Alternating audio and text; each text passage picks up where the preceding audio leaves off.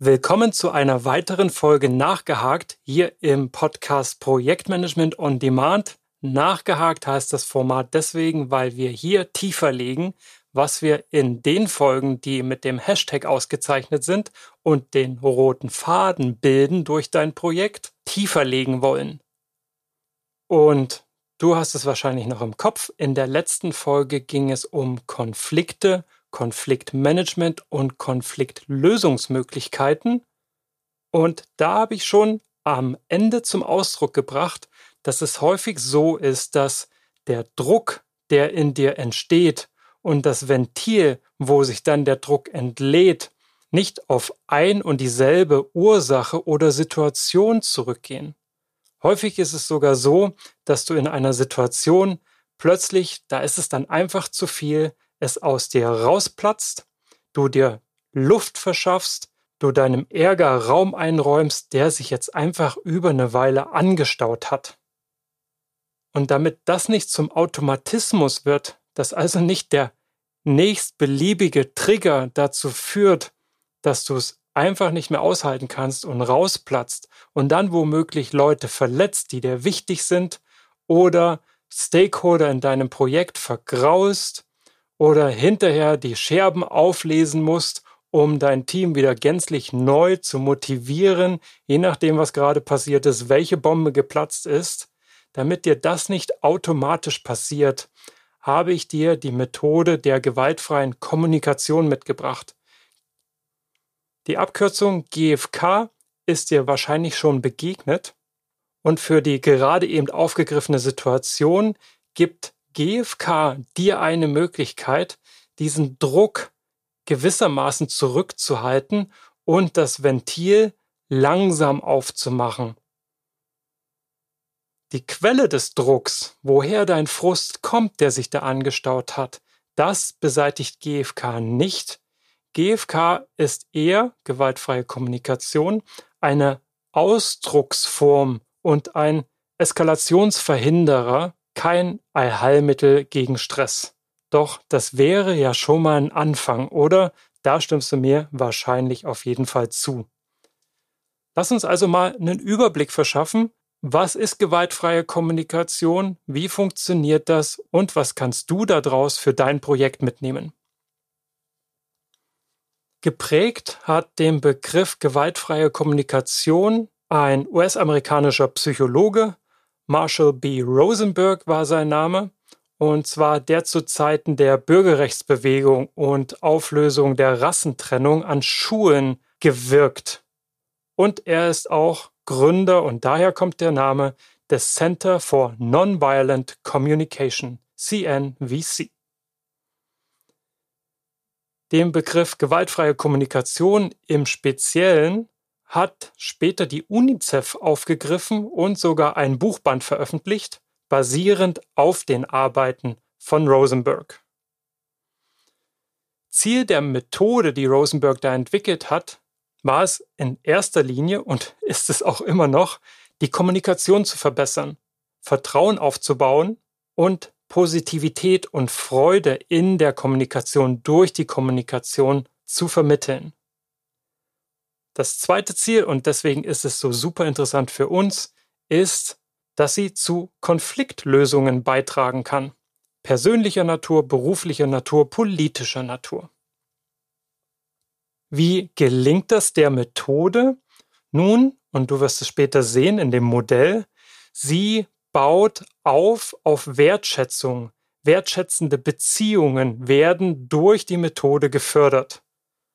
Und das nützt natürlich dahingehend, dass dann eher eine Stimmung und auch Intention der Kooperation entsteht und eine Form der gemeinsamen Kreativität in der Form der Kommunikation und auch des Zusammenlebens getriggert wird. Die Grundannahme, auf der die Methode beruht, ist, dass Empathie der notwendige Schlüssel ist für erfolgreiche Kommunikation und Konfliktlösung, dass also Bedürfnisse und Gefühle des Gegenüber berücksichtigt werden, dass du aktiv zuhörst, du ihr euch ehrlich und klar ausdrückt und euch über euch selber und eure Interessen und Motive bewusst werdet. Mehr noch, eurer Gefühle bewusst werdet, du dir deiner Gefühle bewusst wirst. Es geht also auch um Selbstempathie.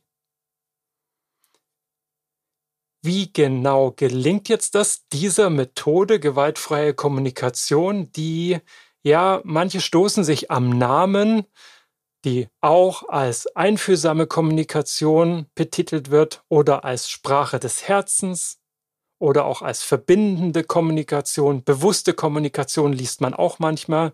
Durchsetzungsstarke Kommunikation ist auch ein Synonym und ganz witzig finde ich das Bild Giraffensprache warum Giraffensprache und wie ist die Giraffe irgendwie so zum Maskottchen von gewaltfreier Kommunikation geworden?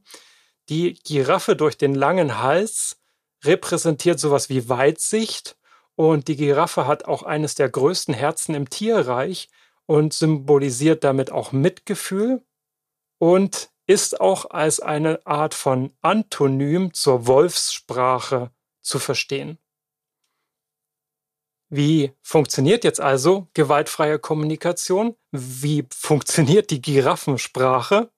Nun, dafür gibt es ein ganz einfaches Schemata. Schnapp dir gerne wieder Zettel und Stift, denn was du nur brauchst, ist eine 2x2 Matrix, also ein Strich senkrecht und einer, der die Senkrechte in der Mitte waagerecht teilt.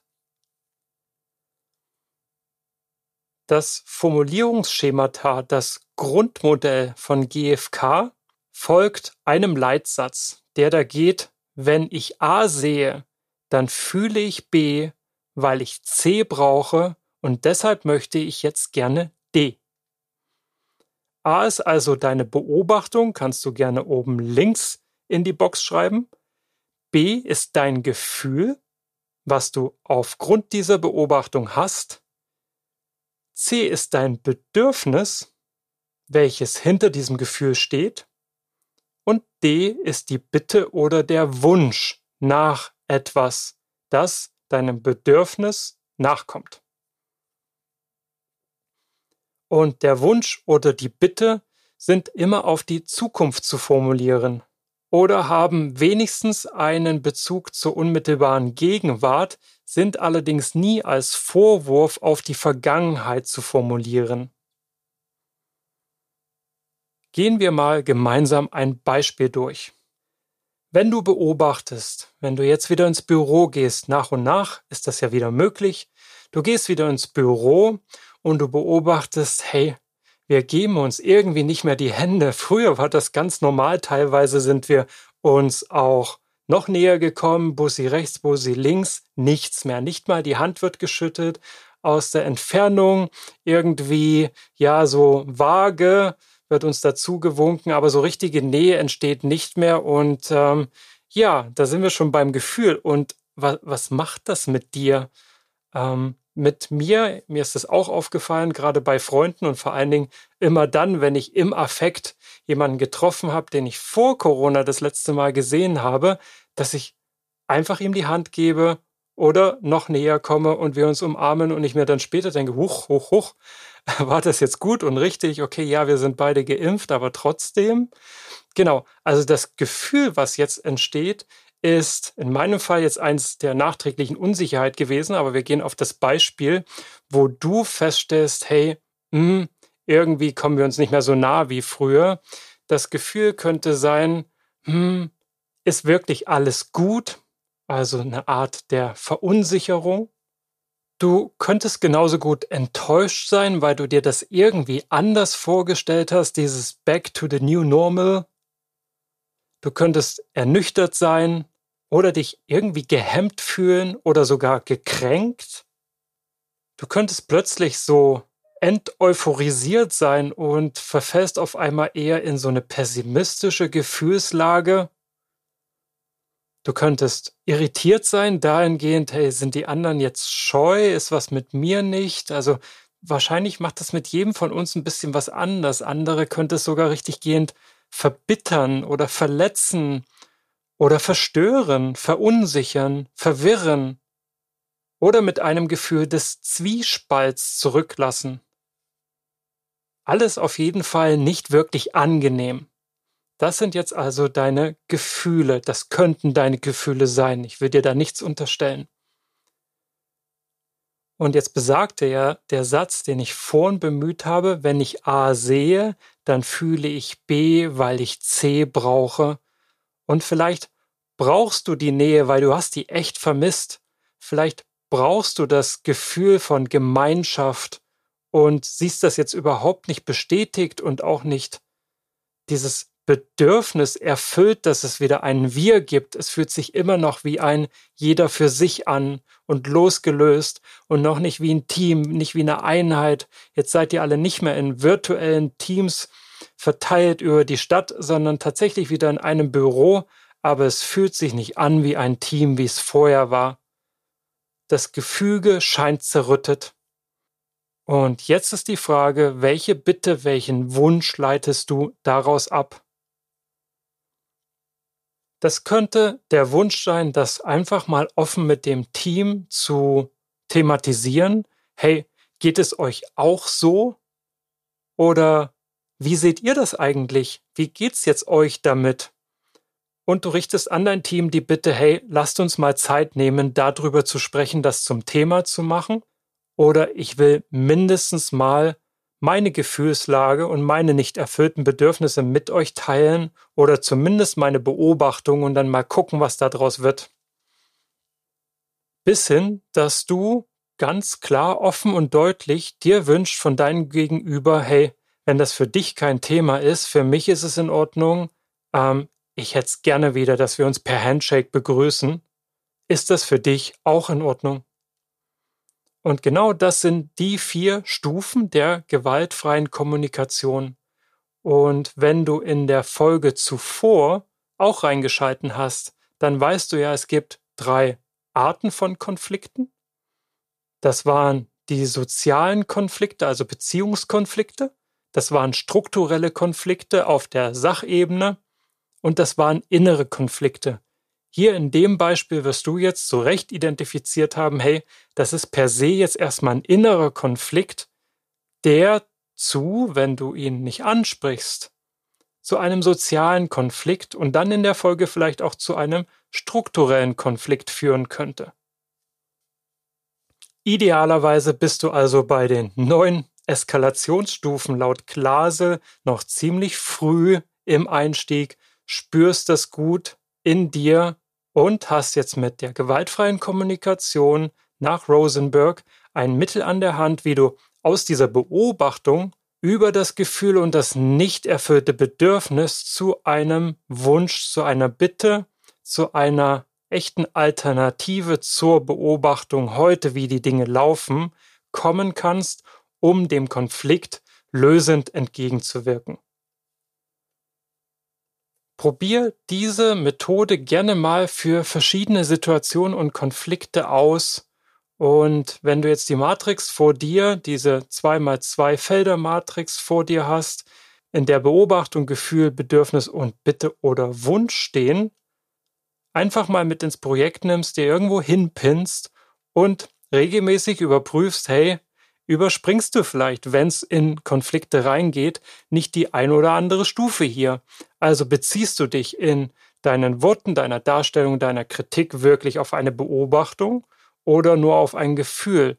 Wenn ja, bringst du das Gefühl überhaupt richtig zum Ausdruck oder bist du auch da drüber gesprungen und dir geht es eigentlich nur um ein Bedürfnis und dem Luft zu machen, was vielleicht dann aber die Gegenpartei gar nicht nachvollziehen kann, weil sie, hey, die Beobachtung nicht teilen oder das Gefühl überhaupt nicht verstehen, was da jetzt Antreiber für dein Bedürfnis ist.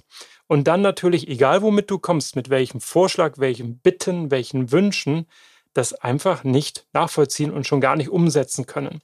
Also beobachte das gerne mal. Das ist im Kern die Methode der gewaltfreien Kommunikation, wo natürlich ganz viele Nuancen und Facetten drumherum sind, ist das eine der einfachsten Möglichkeiten, relativ schnell von dieser Methode zu profitieren und einer etwaigen Konflikteskalation entgegenzuwirken. Beeinflusst wurde Rosenberg von zwei recht großen Persönlichkeiten. Das eine ist Carl Rogers, ein humanistischer Psychologe und Mahatma Gandhi, der ja Gewaltfreiheit postuliert hat, die er auch aus dem Hinduismus und Buddhismus sehr gut selber kannte. Also die Einflüsse auf Rosenberg und sein Wirken und auch diese Methode sind keinesfalls etwas supermodernes, sondern nur ein Muster, eine Konkretisierung von Verhaltensweisen und Konfliktlösungsstrategien, die auch in der Vergangenheit sich schon bewährt haben. Anwendungsbereiche sind neben beispielsweise deinem Projekt und der Arbeit in Unternehmen sicherlich auch die Arbeit in Bildungseinrichtungen, in der Mediation, in Trainings, in Coachings, in der Diplomatie, in Verhandlungen, in Beratungen, in der Therapie, im Beziehungsmanagement. Also das ist eine Methode, die du auf jeden Fall auch in anderen Lebensbereichen zum Einsatz bringen kannst und sehr schön meine Intention unterstreicht, dass du in diesem Podcast auch etwas fürs Leben lernst und nicht nur für deine Projekte. Reflektieren wir noch ganz flott zum Thema Grenzen dieser Methode. Sicherlich wird es sehr, sehr knifflig, wenn du in deinem Konflikt herausfindest, hm, über Gefühle zu sprechen, na, nee, also das will ich nicht oder das wollen die anderen nicht und das ist eher so eine Art Angstauslöser. Dann wird es knifflig, weil diese Stufe zu überspringen sorgt eher für Missverständnisse. Es benötigt also absolut inneren Mut und auch eine gewisse innere Größe und Haltung, sich da nahbar, verletzbar zu machen und zu öffnen. Und zwar gerade, jetzt wirst du sagen, ja, in einigen Lebensbereichen ist das vollkommen okay, im Business wird es halt knifflig. So nah stehen wir uns einfach nicht. Da weiß ich gar nicht so genau manchmal auch, ja, was das für Gefühle sein sollen. Da ist ja eher alles rational und tendenziell ein bisschen unterkühlt und geht ja eher auch um Macht und Einfluss und ich habe doch da eine Rolle und da muss ich mich auch in gewisser Weise fügen. Da geht's ja gar nicht um meine Gefühle. Das kann auf jeden Fall ein Hemmnis sein, sich da zu öffnen und diese Methode erfolgreich zur Anwendung zu bringen. Und es braucht auch sehr häufig eine ganze Weile, bis man selber dahinter gekommen ist, was ist denn das jetzt für ein Gefühl? Und ist das auch ein echtes Gefühl oder wird das nur von außen rangetragen und ich wurde jetzt enttäuscht versus ich bin enttäuscht? Also du siehst, manchmal ist das auch mit der Gefühlswelt, manchmal ist gut, gar nicht so einfach. Und dann haben wir noch das Thema, ja, vielleicht ist die Beobachtung, in der meine Emotionen, meine Gefühle jetzt zutage treten und ich mit Druck machen möchte und ich GFK einsetze, damit es nicht eskaliert, noch gar nicht die Lösung meines Problems. Und da sind wir wieder am Anfang dieses Podcasts. Da lohnt es sich zu trennen zwischen, wo kommt denn eigentlich dieser Druck her? Und wie kann ich es vermeiden, dass er an ungewünschten Stellen, in ungewünschten Situationen und zu unpassenden Gelegenheiten sich Bahn bricht. Und deswegen ist die gewaltfreie Kommunikation sicherlich ein sehr tolles Vehikel, um Konflikteskalation nicht weiter zu befeuern und auch Du hast die neun Stufen im vorangegangenen Podcast gehört, mal eine Stufe zurückzukommen, wieder auf eine Ebene, auf der eine Intervention leichter gelingen kann. So viel zur Einordnung der gewaltfreien Kommunikation. Jetzt hast du auf jeden Fall eine konkrete Methode an der Hand, um Konflikteskalation entgegenzuwirken. Und ich würde sagen, dabei wünsche ich dir jetzt ganz viel Spaß Lass mich gerne wissen, ob es funktioniert oder du weiterführende Fragen zum Thema Konfliktmanagement hast.